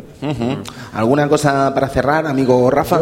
no para cerrar, pero bueno, sí para ir cerrando, pero también para añadir que si os fijáis o si recordáis, aunque el JRPG al final se introdujo en, vamos a hablar de España, pero yo imagino que fue todo Occidente, esos juegos, ¿vale? Final Fantasy, todo lo que salía, realmente salía para el público y el mercado japonés. Que es fácil decir, bueno, pero es que ahora a la gente occidental no le gusta, no le gusta la ambientación japonesa y las locuras que se les ocurren a ellos. Pero casi nunca yo creo ni Square Enix cuando hacía los videojuegos ni eh, pensaba en que el juego gustase o no gustase en, Occidente, pensaba que gustase en Oriente y ya está. También es verdad que los presupuestos ahora obligan a que el lanzamiento sea global. No puedo sacar un juego que solamente se me quede en un mercado muy concreto porque si no no voy a poder recuperar la inversión salvo que haga un presupuesto que se ajuste y que se acorde. Entonces lo que yo me pregunto es, a ver si es que también a los japoneses tampoco les está terminando de gustar el JRPG, porque sin embargo vemos que las franquicias occidentales sí que están, no con la misma fuerza, pero sí penetran ¿eh? poco a poco ahí en el público japonés. Hmm. Es como, no sé, si en España no nos gustase el jamón, fuese todo una tapadera. ¿Sabes? Quiero decir, todos comemos jamón como con asco, ¿no? en plan, por si nos está viendo un extranjero, ¿no? Y después llegamos allí y decimos, no, nos gusta. Yo creo que de verdad que mm, hay una gran barrera entre el gusto japonés y el gusto occidental, porque Final Fantasy XV es un juego que evidentemente busca el atractivo occidental. Se Parece eh, un road trip por Estados Unidos. es lo más anti-japonés. Eh, y de hecho, vamos, no sé ahora mismo cómo habrá funcionado en, en Japón, supongo que bien, pero tampoco creo que haya sido them no, el, estreno en Japón recuerdo que por noticias y tal de las Media Create de cada semana de, Famitsu, aunque en realidad son de Gematsu, eh, sé que el lanzamiento fue positivo, pero tampoco tanto como se podía esperar de otros Final Fantasies. ¿Qué es lo que pasa? Que tampoco se estaba teniendo en cuenta las ventas digitales a la hora de mm. saber lo que se estaba vendiendo. lo, que, quiero decir sobre todo es que, sin embargo... Solo por aportarte el dato, sí, ¿eh? eh, juegos de, nicho, que aquí decimos que son bizarradas eh, eh, sin embargo, allí son muy, muy atractivas y por eso creo que hay una gran barrera entre, entre el gusto eh, occidental, el gusto oriental, y creo que puede ser una de las razones por las que mm, este género, que era de los más importantes en, en la época de, Play 1 o de, o de 16 bits, por ejemplo, eh, se, ha ido, se ha ido perdiendo a lo largo, porque creo que mucho de ese público que sí que disfrutó en su momento de esto, pero ahora ha ido atendiendo más a, un gusto quizá más occidental. No sé si el análisis es el correcto, no sé si vosotros pensáis eh, parecido o cuáles son las razones, que al final son las que tenemos que analizar, de por qué este género ha decaído, ¿no? En ese sentido. Curioso, como poco. Chicos, estamos encarando lo que serían los últimos eh, minutos de este programa del Club Vintage y los vamos a hacer pues con las plataformas 3D, por ejemplo.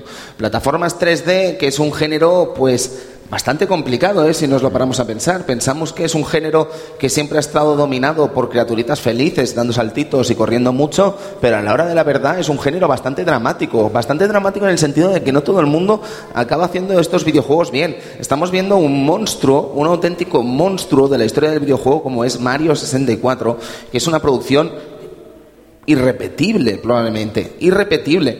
Y también podríamos decir que fue una de las primeras que realmente sentó las bases de este género. Quiero decir, eh, pasa muy pocas veces que el primer juego de un género o un subgénero sienta las bases y se convierte en la cátedra insuperable del propio género. Creo que solo Marios que han ido saliendo posteriormente, hablo de Galaxy 1, Galaxy 2 y 3 de World, son casi los que han podido discutir el trono. Luego algunas obras de Rare, yo que sé, Banjo Kazooie, Banjo Tui, en su momento. Eh, vamos a ver qué pasa con el nuevo Yoka Laili.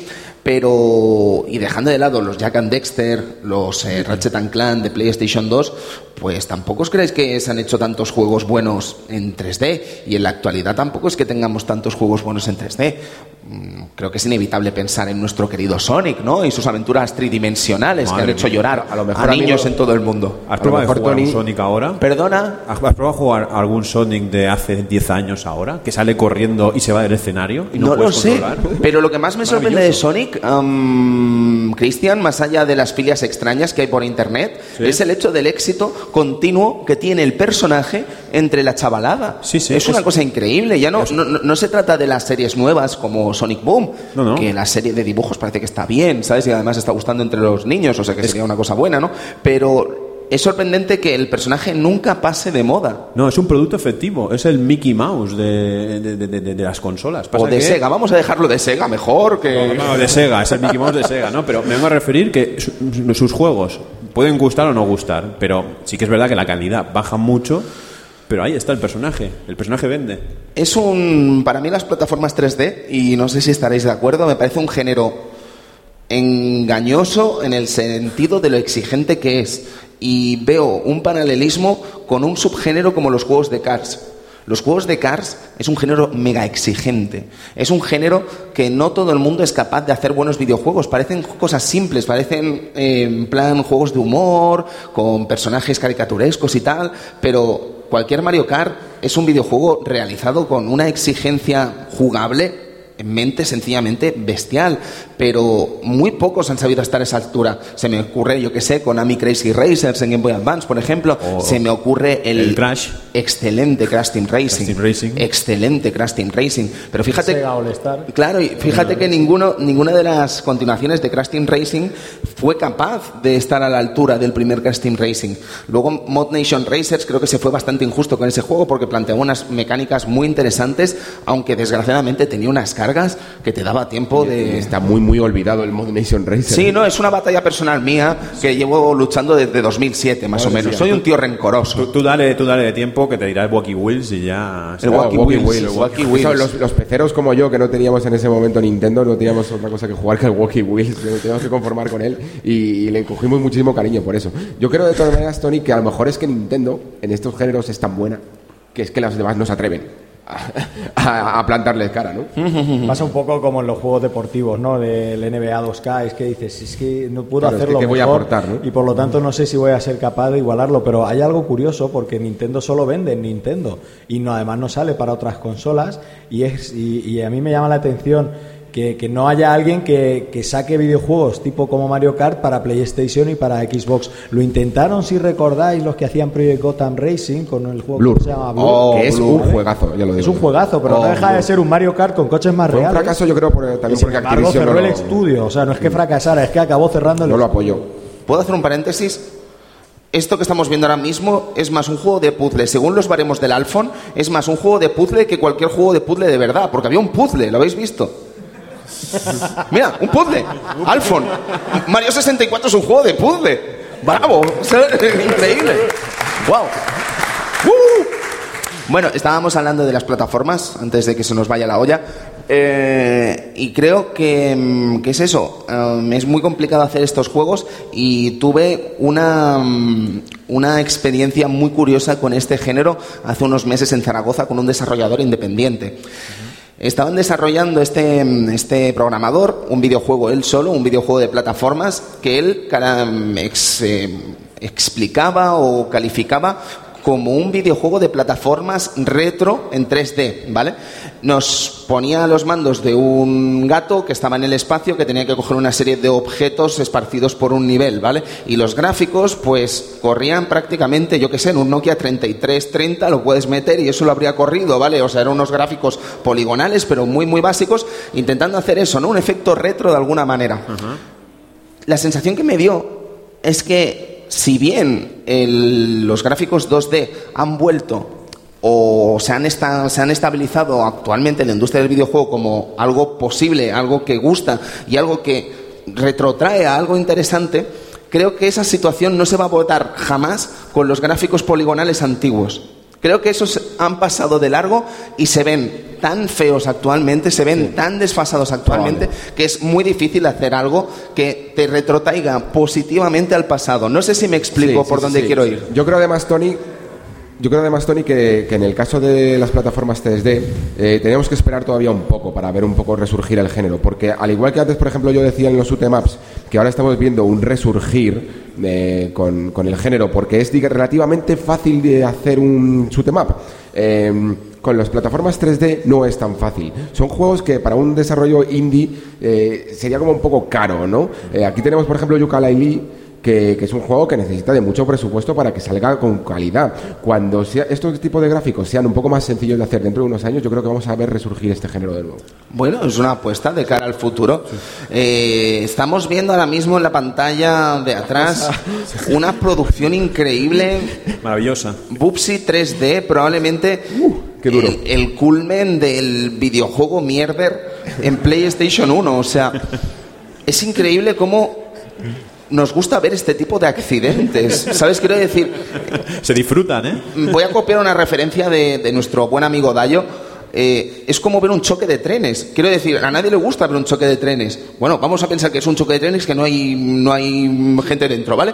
Pues a lo mejor sí que pagaría 5 euros por ver un choque de trenes. O 30, como podía valer este juego, ¿no? Que podría valer 50 euros. 50 euros por ver un choque de trenes así. Madre mía, qué choque de trenes, Cristian. No ha visto otra cosa igual. Y, precisamente donde venía tampoco era muy bueno, ¿eh? Porque el Bubsy normal... Ostras, que yo ahí vamos a meter... Vamos a decirlo ya. El Bubsy creo que es un juego muy sobrevalorado. Muy sobrevalorado. Sí, sí. A, mí, las versiones en 2D. Es el Suicide Squad de las plataformas, tío. ¿En Bubsy había maletines? Yo creo que sí. Sí, ¿eh? sí. A mí, en, mi infancia me timaron, ¿eh? Me compré un Bubsy. Totalmente. Me compré un bus y dije, pero peor, fue lo mío. Yo compré un eco de Dolphin, Cristian. ¿Un eco de Dolphin? Pero si es que eso era injugable, eso te quedabas dormido. ¿Sabes que ponen delfín en las latas de atún a veces, tío? Y... ¿Que has, comido delfín? ¿Me he comido a Flipper? Puede ser, puede ser, puede ser. yo soy muy atunaco. Es increíble. Qué mundo este, por favor. Bueno, plataformas 3D, ¿alguna cosa más que añadir, compañeros? A mí me gusta, yo vamos a hablar de las 2D también, que yo creo que, aunque ya lo comentaba Alex, es verdad que... sí, al final no lo hemos metido quizá porque es un género que está como bien asentado, ¿no? Súper bien considerado. Y ahora mismo sí que tenemos joyas, está Rayman Legends, que fijaros, ¿no? Que, eh, al final han decidido irse por ahí a lo que viene a ser mm. ese plataforma 2D, haciéndolo escandalosamente bien, o sea, un juego juegazo y demostrando también, pero también eh, vamos a hablar de Sonic, por ejemplo. ¿Por qué no saben hacer ni siquiera en 2D un buen Sonic? Bueno, ya no, en 3D, ¿no? hay gente, hay gente que le gustó mucho el Generations. Vale, compáramelo con... Hay gente que le gusta también... Vaya manera de decir, no me, gusta, no me gusta compáramelo, compáramelo, vale, si me puede decir, es un buen es un buen juego, vale, compáramelo con un Rayman Legends, compáramelo con un Orion de Blame Forest o compáramelo con alguno de los monstruos que se están desarrollando ahora mismo en 2D. Eh, es que le tienes mucho cariño, Rafa. Tenemos, tenemos que enterrar el hacha de guerra con Sonic Generations y tenemos que abonarnos a Sonic Mania. Sí. ¿Tenemos fe en Sonic Mania? Hombre, sí, a, favor, votos a favor de Sonic Mania. Qué tontos somos todos. Venga, vamos a apostar, sí, señor. Este es el bueno. Yo, yo apuesto también. Vamos a este caer, el, bueno, el efecto Sonic está en marcha de nuevo. ¿Quién lo ha reservado con la estatua? Yo, solo uno. que de boquilla todos decimos. Yo no, no me, quiero arriesgar, Rafa. Yo, yo confío, pero no, no quiero. Está fire. Yo quiero juegos.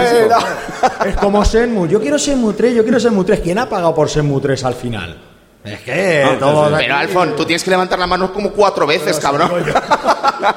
Durísimas declaraciones estas dos levantadas de mano, ¿eh? A que sí, es que todo el mundo dice, no, no, Shenmue 3, yo lo quiero, yo lo quiero. Shenmue quiero". 3 es un juego muy egoísta por parte de la gente que queremos este juego. Es un poco que nos da igual que os guste o no Shenmue 3. Lo que queremos es que nos guste a nosotros. No, no, si no, no digo eso, ¿no? Lo que vengo a decir es lo que, lo que comentabas, ¿no? Joder, sí, todo el mundo confía en tal. Vale, confiar, esto es como el chiste de, ¿sabéis cuál es la diferencia en unos huevos fritos con, con, con bacon? La diferencia entre la gallina y el cerdo. Que la gallina participa, pero el cerdo se implica, coño, ese se implica.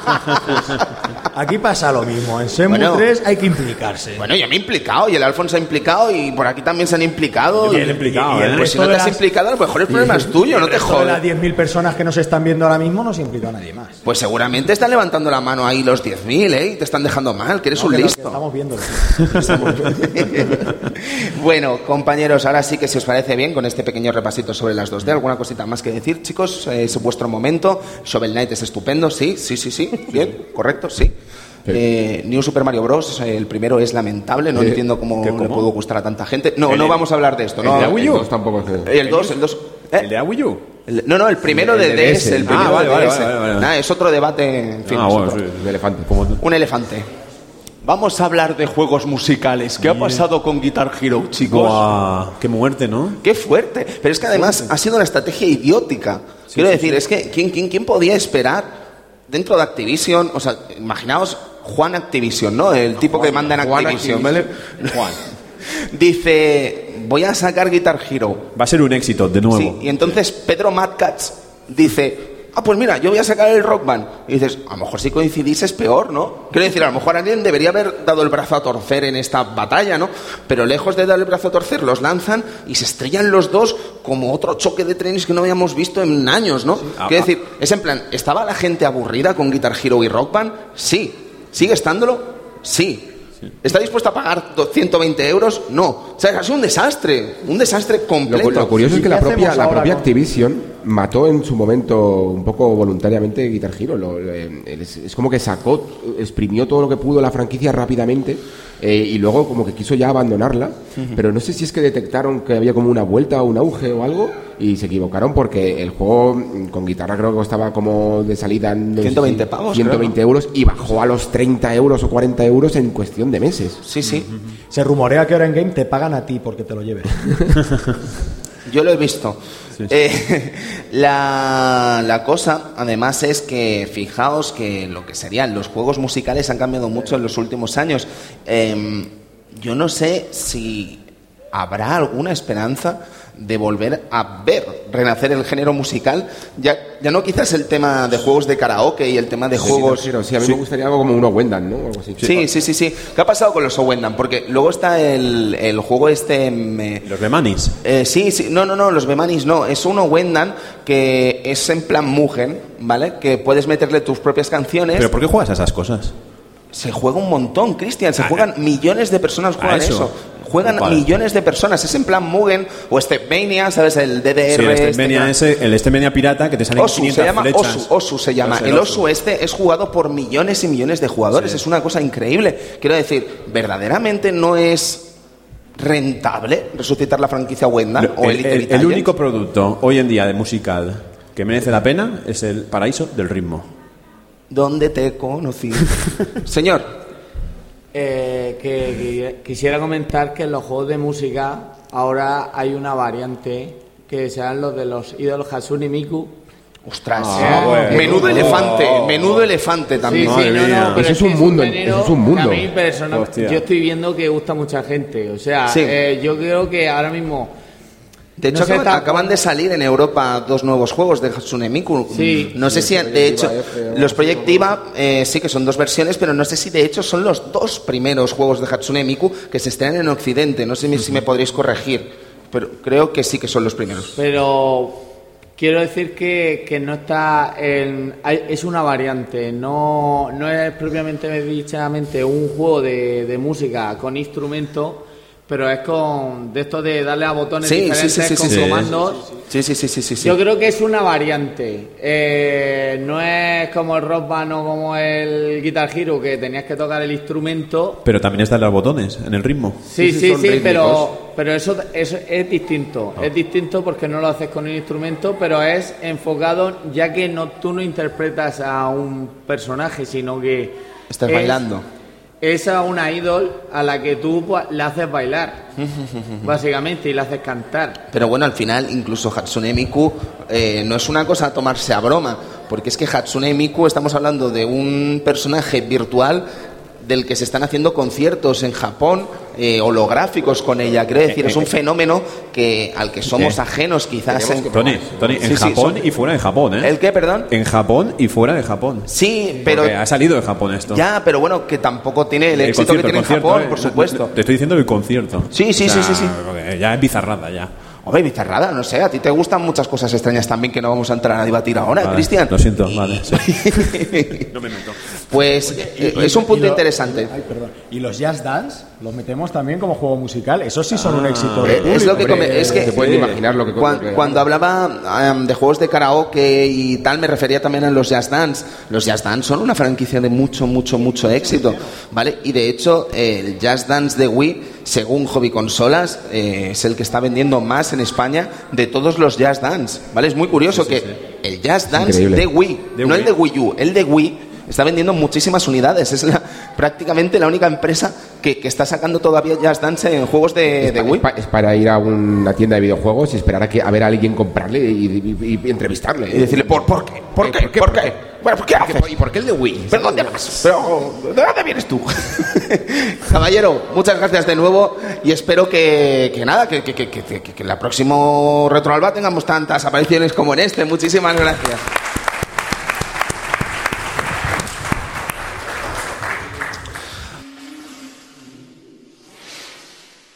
Creo que con esto eh, llegaríamos al final de este programa del Club Vintage. Creo que podríamos sacar una serie de conclusiones para finalizar este programa. Eh, os agradecemos a todos que hayáis venido, que espero que hayáis disfrutado de este ratito con nosotros. Espero que no os hagamos esperar tanto para la próxima vez. Pero, en fin, a modo de conclusión, caballeros, eh, Rafa, eh, ¿qué- ¿con qué nos quedamos de todos estos eh, géneros y de todos estos repasos que hemos hecho a lo largo de esta última hora y pico? Hombre, que yo me quedaría sobre todo con que los juegos no solamente no están muertos algunos géneros, sino que lo que hay que hacer es ir modernizándolos, como ha pasado absolutamente con el cine o con cualquier otra de las artes, o con la pintura, con la fotografía, que hay algunos que se saben adaptar mejor, que hay otros que se saben adaptar peor, o que hay otros que aún tenemos que esperar a que se dé la tecla.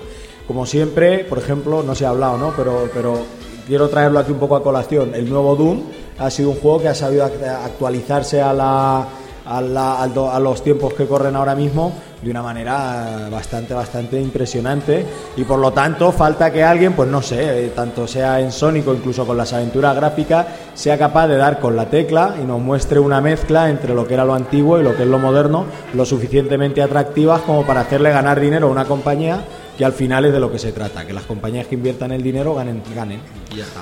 Amigo Cristian Sevilla. Sí. Pues yo creo que ya- yo estoy ya con mi rollo en mi cabeza de que creo que la culpa de que todos estos géneros acaben muriéndose pues es por culpa de nuestro egoísmo. Dilo mejor, es culpa vuestra. Es culpa vuestra, mía no es. Yo sigo jugando a estos, a estos juegos nichos, o sea... No, en verdad no. No, no, pero... no, sea, pero es una reflexión, ¿eh, Cristian? reflexión, Es una- somos cada vez más Y egoístas además, con te este voy a tipo decir de otra cosa, eh, perdón que te corte. Creo que somos muy poco autocríticos. O sea, muchas veces creo que somos muy poco autocríticos los jugadores con nosotros mismos, con las cosas que de alguna forma provocamos nosotros mismos. Sí, sí, sí, ¿Sabes? Yo qué sé, por ejemplo, nos quejamos mucho de los DLCs. ¿Sí? Quizás si no se comprasen tantos DLCs no estaríamos ahora mismo en esta situación, ¿no? Quiero decir, ¿quién es el que está comprándolos, no? Pero Estamos mejor- dando demasiada importancia a los comentarios que se hacen desde internet y tal, y realmente. totalmente. ¿sabes? No sé, son cosas, ¿no? Que, que como Cárdenas que- se volvería loco. Cada, cada día es eso, cada día somos más egoístas. Tú cuando, cuando eras pequeño jugabas a la Super o a la PlayStation, eh, ¿eras tan egoísta como ahora? ¿Pedías tanto? ¿Exigías tanto a una empresa o a un juego como ahora? No lo sé, creo que es una pregunta muy difícil. Creo que no, yo diría que no, pero también puede ser cosa de la edad, cosa de que ahora me dedique profesionalmente a esto, ¿sabes? Pueden ser muchas cosas, pero si te tengo que dar una respuesta, yo te diría que no. Que no, pero no lo sé. Tú que, Pascual, que te veo aquí no, yo reflexionando. me gustaría mm, remarcar dos cosas. La primera sobre la palabra muertos, eh, querer matar las cosas es que eso, que no matemos las cosas antes de tiempo, eh, que, no tengamos esa eh, presura a la hora de, querer matar consolas, géneros, porque por ejemplo, una de las cosas, de las injusticias en mí, esto es algo personal, que repito mucho porque soy muy pesado, es que por ejemplo se dice que una consola como PS Vita está muerta. Y, me parece muy injusto porque creo que es una consola muy muy infravalorada y que mucha gente se va a arrepentir de haber dicho que estaba muerta dentro de unos cuantos años. Y es una pena que, que al final de tanto de repetir que está muerta mucha gente se lo crea, ¿no? Eh, la segunda es que eh, luego a través de ciertos, de ciertos juegos modernos, como por ejemplo estamos viendo ahora mismo Dark Souls eh, o Nier Automata, que ya os dije antes que iba a volver a salir, vemos pequeños destellos de todos estos géneros y de todas estas mecánicas que hemos hablado en el debate de hoy, como por ejemplo hasta el punto de que Nier Automata eh, te mete directamente una fase de su tema vertical, otra horizontal, eh, otra hacia la cámara eh, y se queda tan pancho, de repente te pone la cámara en 2D y, estamos hablando de un juego que está teniendo a día de hoy notas de Metacritic de 94, o sea, que son buenos, que la gente los demanda, que a lo mejor no puedes hacer todo un todo un Nier solo que de su tema, pero si puedes meter una fase, seguro que la gente te lo agradece. Eh, en Dark Souls estábamos hablando antes de los picos de dificultad. Si los metes, si metes estos picos de dificultad en ciertos jefes, eh, la gente te lo agradece porque quiere esa recompensa que hemos perdido, ¿no? La echa de menos. Y está muy bien que juegos, incluso de la talla de, de valores de producción de estos juegos, metan estas mecánicas porque significa que los, desarrollo, los desarrolladores no han olvidado estos géneros. Así que no lo hagamos tampoco nosotros. ¡Oh, qué bien! Madre mía, ostras, puta, bien, joder.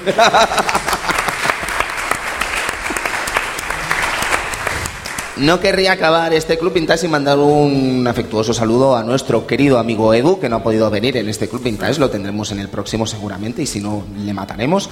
Y lo dicho, eh, Retroalba, Mm, ha sido, está siendo impresionante este evento. Eh, esperamos no solo que Rafa se pueda beber una caña gratis el año que viene, sino que además estemos por aquí el año próximo, en 2018. Una, no cinco, que soy cinco, ¿eh? Ah, cinco catalanes, pero son cinco cañas. Oma, vale, vale, perdón, eh, perdón. Eh, y eso, y espero que estemos por aquí y espero que con este programa de hoy del Club Vintage, eh, primero, que lo hayáis disfrutado. Segundo, agradecer a todos los amigos que habéis estado hoy por aquí. Muchísimas gracias por vuestra visita. Y tercero, si conseguimos engañar o animar, mejor dicho, a alguien para que se pase por Retroalba, conozca Albacete, conozca Castilla-La Mancha y ya de paso conozcan la pasión con la que se viven aquí los videojuegos clásicos, pues ya podremos decir que este programa habrá valido la pena. Muchas gracias a todos, disfrutad de los videojuegos y nos vemos por aquí prontito, espero, en el Club Vintage. Muchas gracias. Muchas gracias.